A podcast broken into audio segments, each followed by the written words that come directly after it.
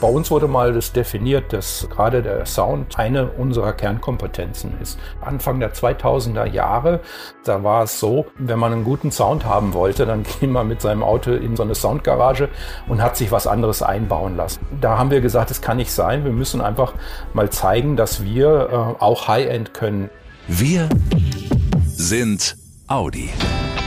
Der Mitarbeiter-Podcast mit Brigitte Teile und Axel Robert Müller. Hallo, ihr Lieben. Willkommen zu einer neuen Mitarbeiter-Podcast-Folge, in der es um den perfekten Klang geht. Und ihr gehört sicher auch dazu. 70 Prozent sagen nämlich, dass sie am liebsten Musik beim Autofahren hören. Mhm. Und Musik hören beim Autofahren baut Stress ab. Das ist bei einer Untersuchung in Brasilien rausgekommen. Spannend. Mhm. Aber wir alle wissen, Musik macht erst dann richtig Spaß, wenn auch der Sound stimmt. Egal, ob ihr es lieber rockig mögt. I'm on the highway ja. to äh, Oder lieber vielleicht Klassik. Kann ich auch.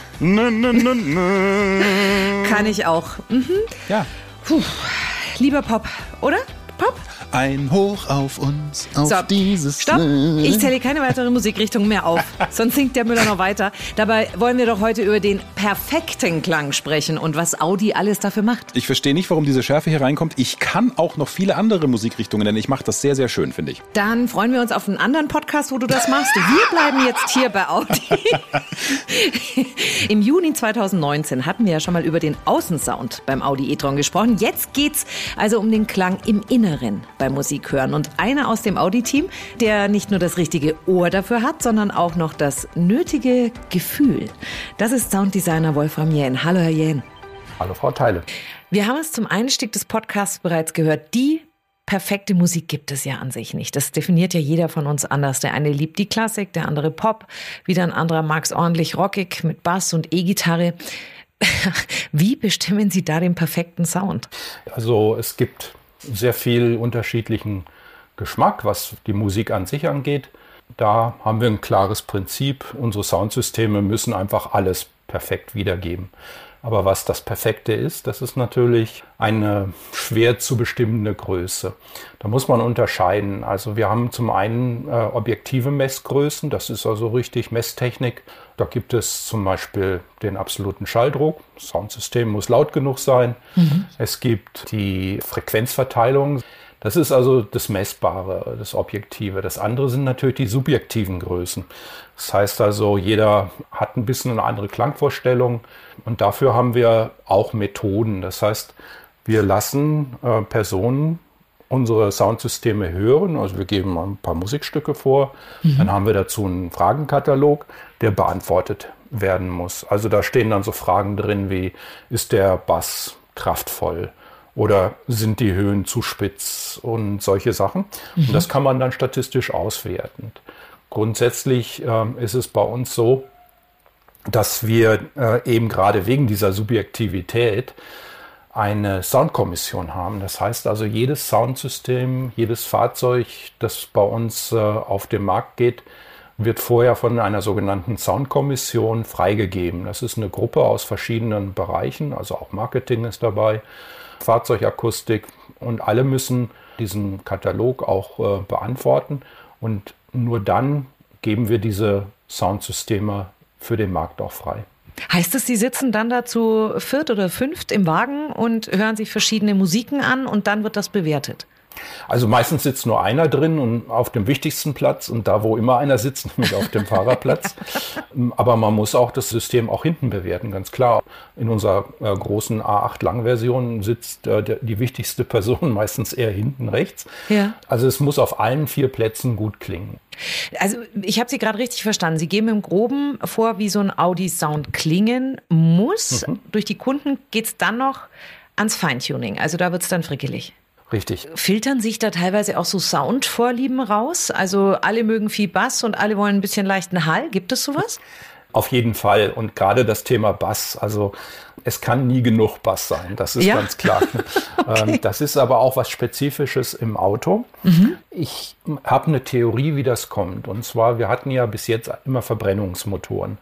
Diese erzeugen bei tiefen Frequenzen relativ viel Lärm.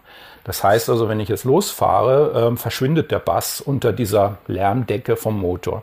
Um das zu kompensieren, macht man den Bass wieder ein bisschen lauter. Ah. Ähm, jetzt ist es aber so, man hält ja auch mal an und dann ist der Bass relativ laut und da entsteht so, ein, so eine Art Gewöhnungseffekt, würde ich es nennen.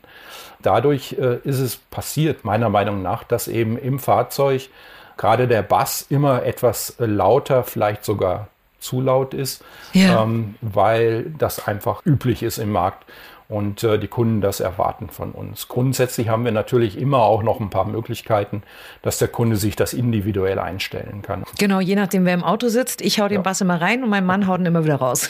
Ja. Wie ist das? Audi ist ja ein Weltkonzern. Diese starker Bass oder vielleicht auch ein bisschen mehr Hall oder sonst irgendwie, ist das was typisch Deutsches? Gibt es da unterschiedliche Klangvorlieben oder auch Klänge je nach Region und Kontinent?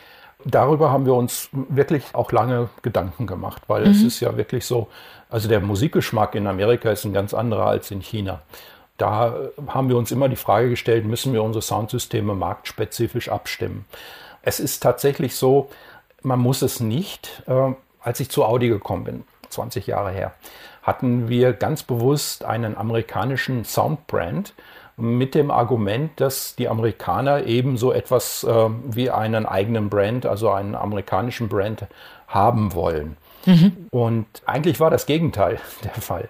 Wir haben dann festgestellt, wenn ein Amerikaner ein europäisches, ein Made in Germany Auto kauft, dann ist der Europa-affin. Das heißt mhm. also das Styling, äh, das Design. Und dann ist es gerade sogar gut, wenn man einen europäischen äh, Brand hat, ein eigenes äh, Tuning für Amerika mit noch mehr Bass oder vielleicht für China mit, mit mehr Höhen ist definitiv nicht notwendig und meiner Meinung nach auch nicht gewünscht von den Kunden. Spannend. Mhm.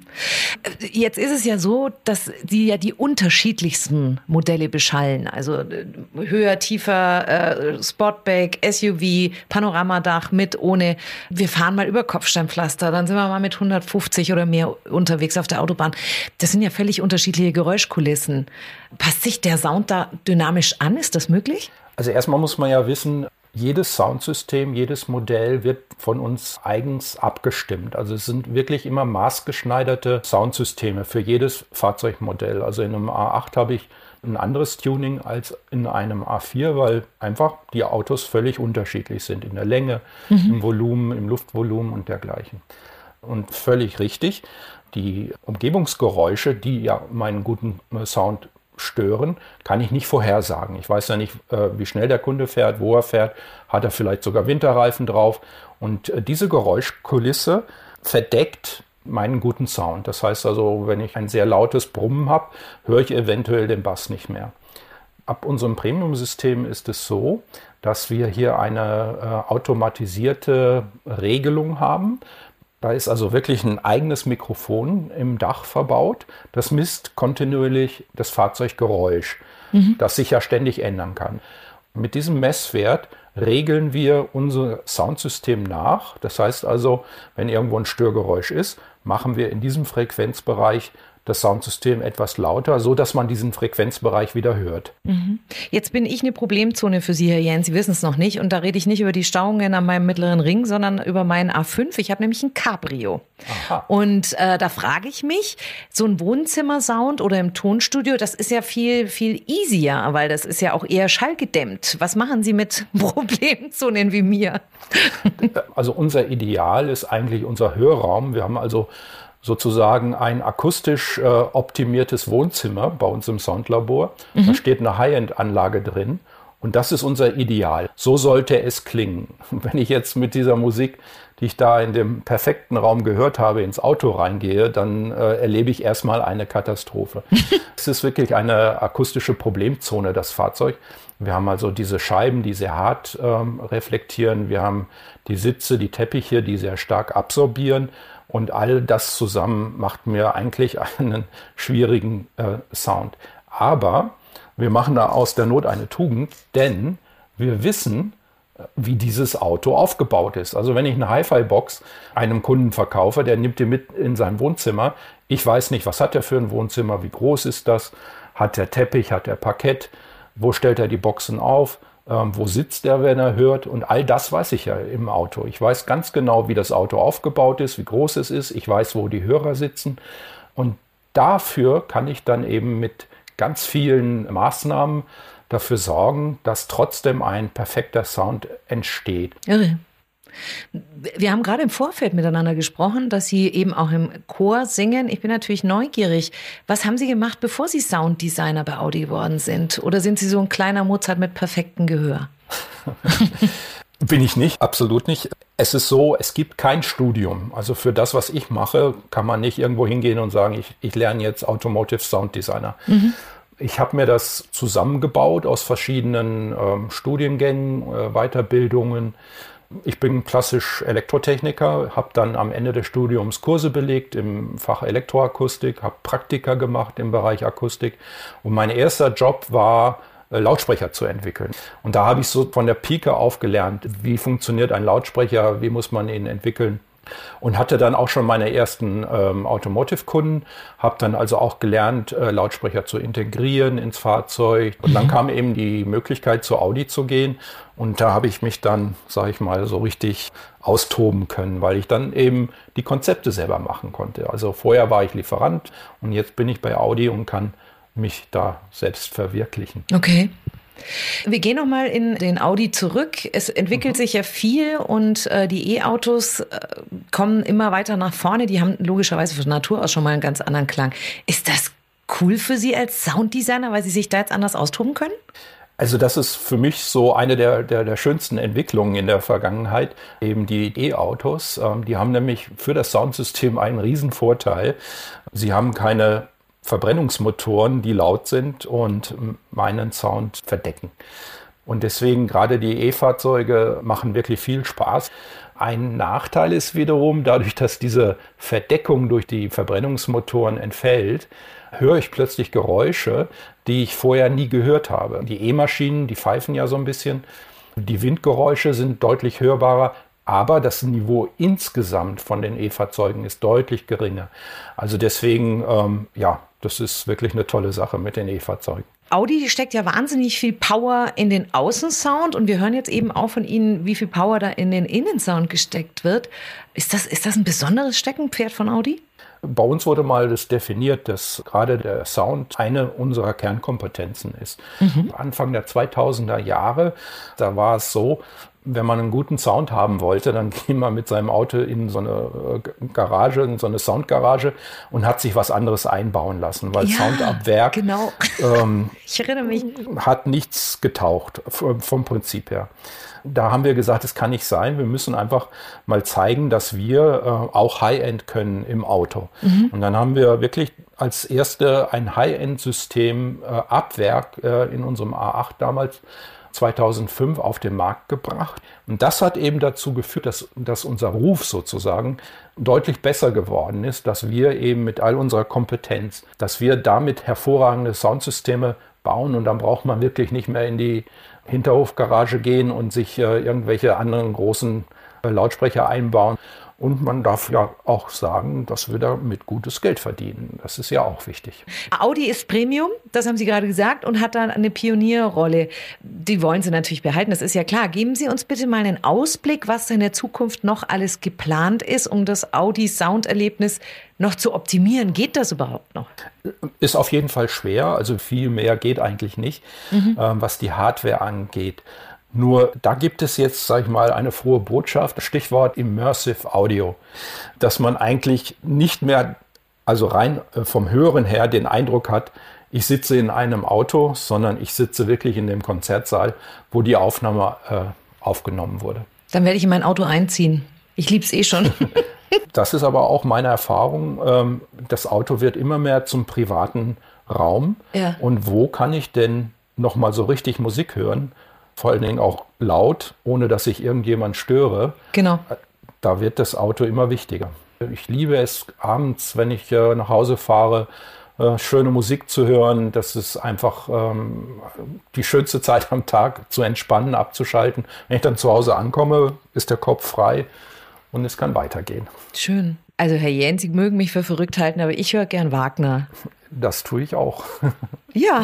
da habe ich mal, vielleicht, wenn ich das noch kurz erzählen darf, mal so ein Erlebnis gehabt. Und zwar unser aktueller A8, der jetzt ähm, produziert wird. Der war irgendwann fertig. Ähm, wir durften zum ersten Mal auf einer öffentlichen Straße damit fahren. Ich habe mir also das Auto genommen, bin losgefahren. Und äh, da lief äh, Live-Übertragung Bayreuth, schön auf DAB. Und dann habe ich das äh, Soundsystem eben entsprechend auch aufgedreht und ja, das war einfach ein fantastisches Erlebnis. Also das war, da habe ich so richtig gemerkt, die Arbeit hat sich gelohnt und ich war mittendrin in der Musik.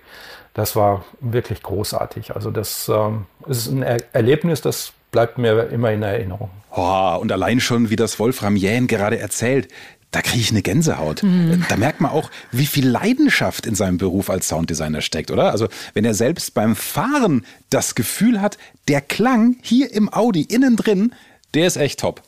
Und auch faszinierend, wie akribisch Audi in Sachen Sounddesign forscht. Also zum Beispiel das Mikrofon im Dach oder die Soundkommission, die jedes Modell checkt. Das ist wirklich äh, beeindruckend. Und auch spannend, was da in Zukunft alles kommen wird. Dass es im Auto dann eben nicht mehr wie im Auto klingt, sondern nach Konzertsaal. Freue ich mich ehrlich gesagt persönlich brutal drauf. Ja. Übrigens, noch viel mehr dazu findet ihr im Audi MyNet und auch im Internet unter www.audi-mediacenter.com. Stichwort Tech Talk, Sound und Akustik. Ja, und wir freuen uns, wenn ihr auch diese Podcast-Folge anderen empfehlt, die uns noch nicht kennen oder auch noch nicht abonniert haben, auf den vielen Kanälen wie Soundcloud, iTunes, Spotify und Co. Denn unsere Mitarbeiter-Podcast-Fangemeinde, die soll sich ja auch weiterentwickeln, ne? wie ein guter Audi-Sound. Zum Monatswechsel mit einer neuen Ausgabe und hoffen, ihr seid dann auch wieder mit dabei. Wenn ich definitiv nicht singen werde. Bis dahin, euch eine gute Zeit. Und passt gut auf euch auf. Macht's gut, ihr Lieben. Schnell informiert. An jedem Ort. Zu jeder Zeit. Nehmt uns mit. Egal wann, egal wie, egal wohin. Der Mitarbeiter-Podcast. Informationen zum offiziellen Kraftstoffverbrauch und den offiziellen spezifischen CO2-Emissionen neuer Personenkraftwagen können dem Leitfaden über den Kraftstoffverbrauch, die CO2-Emissionen und den Stromverbrauch neuer Personenkraftwagen entnommen werden, der an allen Verkaufsstellen unentgeltlich erhältlich ist. Und bei der DAT Deutsche Automobil Treuhand GmbH Helmut Hirtstraße 1 73760 Ostfildern oder unter www.dat.de